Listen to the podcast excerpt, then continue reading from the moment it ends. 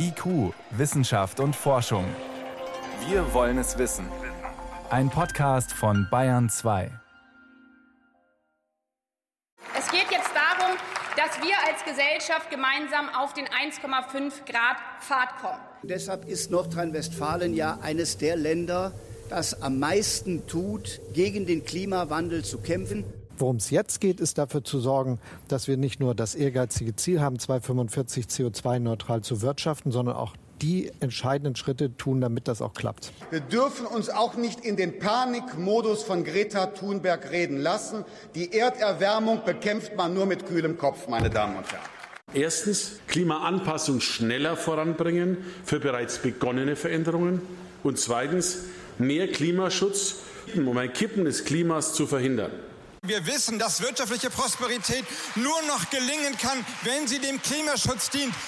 Was zum Klima sagen, das wollten natürlich alle im Wahlkampf, die Spitzenkandidatinnen und Kandidaten und Parteivorsitzenden der Bundestagsparteien. Aber so richtig Farbe bekennen müssen sie erst bei den Koalitionsverhandlungen. Klar ist, Grüne und FDP werden eine entscheidende Rolle spielen.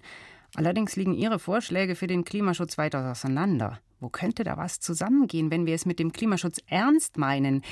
Das konnte ich kurz vor der Sendung besprechen mit Dr. Brigitte Knopf vom Mercator Forschungsinstitut. Sie ist Mitglied im Expertenrat für Klimafragen, der regelmäßig prüft, ob Deutschland seine Klimaziele erreicht.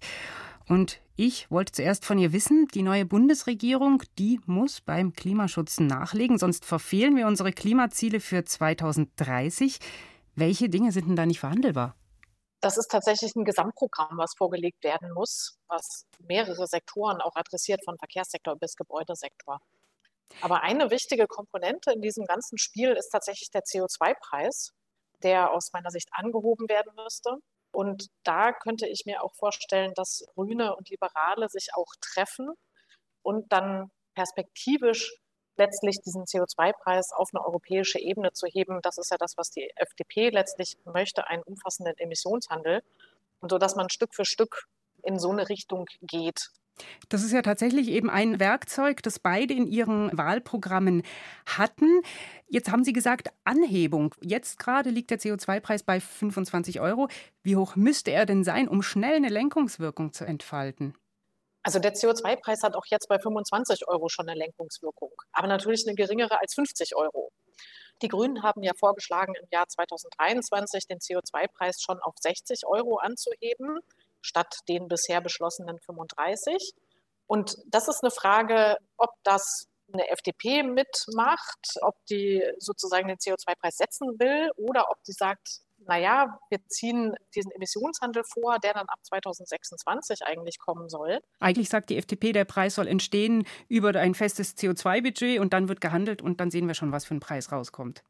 Parallel haben wir die Debatte auf der europäischen Ebene. Die Europäische Kommission hat vorgeschlagen, ab 2026 auch diesen Emissionshandel für Verkehr und Wärme in Europa zu implementieren. Und das ist was, was man natürlich auf deutscher Ebene jetzt vorbereiten könnte. Und man könnte gemeinsam als Regierung sagen, wir setzen uns dafür ein, dass es diesen zweiten europäischen Emissionshandel für Verkehr und Wärme gibt. Interessant ist übrigens noch eine weitere Beobachtung, wenn man sich das Wahlprogramm der Grünen und der FDP anguckt. Die Frage ist immer, was passiert mit den Einnahmen der CO2-Bepreisung und wie können wir das sozial gerecht machen? Und da haben interessanterweise die Grünen und die FDP eigentlich genau den gleichen Vorschlag, nämlich die Einnahmen aus der CO2-Bepreisung so zu verwenden, dass zum Teil der Strompreis gesenkt wird und ein Teil dafür verwendet wird, die Einnahmen pro Kopf zurückzuverteilen. Und das haben beide Parteien in ihrem Wahlprogramm drin. Das könnte natürlich auch so ein gemeinsames Projekt sein, zu sagen, wir machen Klimaschutz, wir machen einen höheren CO2-Preis und wir machen das sozial gerecht, unter anderem über die Rückgabe einer Pro-Kopf-Rückgabe der Einnahmen aus dem CO2-Preis. Das wäre eine Bedingung, damit überhaupt das sozialverträglich gestaltet werden kann. Das ist eine Komponente, das ist natürlich nur eine Komponente, aber das ist was, was ja jetzt im Wahlkampf auch eine große Rolle gespielt hat. Und ich denke, es ist schon wichtig, auch der Bevölkerung zu zeigen, ja, wir bleiben dabei, wir wollen das sozialverträglich machen, wir senken die Strompreise oder wir machen eine Rückverteilung der CO2-Einnahmen pro Kopf. Welche Bereiche brauchen denn zusätzliche Regeln, um da schnell zu CO2-Senkungen zu kommen? Also ich denke an den Energiebereich. Das ist ein Bereich mit vielen Investitionen, hohen Investitionen, die langfristig festgelegt werden. Reicht es da, auf die Entwicklung des CO2-Preises zu setzen? Also im Energiebereich ist es fast noch am einfachsten mit dem CO2-Preis. Auch hier sehe ich eine mögliche Einigung zwischen Grünen und FDP, weil die Grünen ja auch einen früheren Kohleausstieg wollen. Das erreicht man über den CO2-Preis auf europäischer Ebene. Also das ist vielleicht gar nicht so das Kritische. Die kritischen Sektoren sind eher zum Beispiel der Gebäudesektor und der Verkehrssektor. Und im Gebäudesektor, denke ich, reicht der CO2-Preis alleine nicht. Da bräuchte man wahrscheinlich Förderprogramme, oder? Das eine sind Investitionsprogramme, das andere sind auch Standards, dass man zum Beispiel im Gebäudesektor bestimmte Effizienzstandards für den Neubau von Gebäuden setzt. Sogar für den Altbestand wird das diskutiert. Und das ist nochmal ein kritischer Punkt, denke ich, zwischen Grünen und FDP. Wo wird man sich da einigen? Wie viel Gebote setzt man? Das ist im Gebäudebereich. Im Verkehrsbereich gibt es auch Konfliktpunkte. Was ist mit dem Verbrennerverbot, was die Grünen ja vorgeschlagen haben? Was ist mit dem Tempolimit? Dann ist auch noch damit verbunden die Frage Rolle von Wasserstoff und Rolle von synthetischen Kraftstoffen. Also da sehe ich doch noch auch große Unterschiede zwischen den Parteien. Wie möchte man genau diese Wasserstoffwirtschaft ausgestalten? Aber Wasserstoff steht überall in den Wahlprogrammen drin. Das ist ein Innovationstreiber letztlich, kann das auch für Deutschland werden. Also insofern denke ich, auch da wird es mögliche Einigungspunkte geben. Aber wenn ich dann nochmal zusammenfasse, die Bereiche Gebäude und Verkehr, da würde allein eine Regelung über den CO2-Preis nicht reichen. Da bräuchten wir klare politische Regelungen und Vorgaben. Da bräuchten wir auf jeden Fall mehr Vorgaben und der Gebäudesektor ist ein relativ komplexes Feld mit vielen Akteuren. Das nur über den CO2-Preis zu regeln, das scheint mir auch zu langsam. Also insofern, das ist ein Bereich, wo wir auf jeden Fall noch andere flankierende Instrumente brauchen. Auf jeden Fall werden die Koalitionsverhandlungen kompliziert werden, lange dauern. Wie schlecht ist das fürs Klima? Naja, bestimmte Prozesse gehen ja weiter. Also wir haben in Deutschland zum Beispiel das Klimaschutzgesetz. Da ist dann ganz klar, da gibt es Sektorziele, die eingehalten werden müssen jetzt für die nächsten Jahre.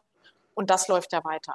Es läuft auch der europäische Prozess weiter da ist es meines Erachtens die größte Lücke, die jetzt eine neue Regierung füllen muss, weil Europa wartet letztlich darauf, auch wie positioniert sich Deutschland, welche Projekte trägt es da mit, welche bringt es weiter voran. Und von daher sehe ich die größte Lücke, wenn die Koalitionsverhandlungen lange dauern, dann tatsächlich auf der europäischen Ebene. Da darf es eigentlich keine Implementierungslücke, keine Diskussionslücke geben und da wäre ein Stillstand tatsächlich schlecht. Denn das Klima wartet nicht. Welche Punkte wären für eine Klimaregierung nicht verhandelbar? Das waren Einschätzungen von Brigitte Knopf, Generalsekretärin des Mercator Forschungsinstituts und Mitglied im Expertenrat für Klimafragen, der regelmäßig prüft, ob Deutschland seine Klimaziele erreicht. Vielen Dank, Frau Knopf.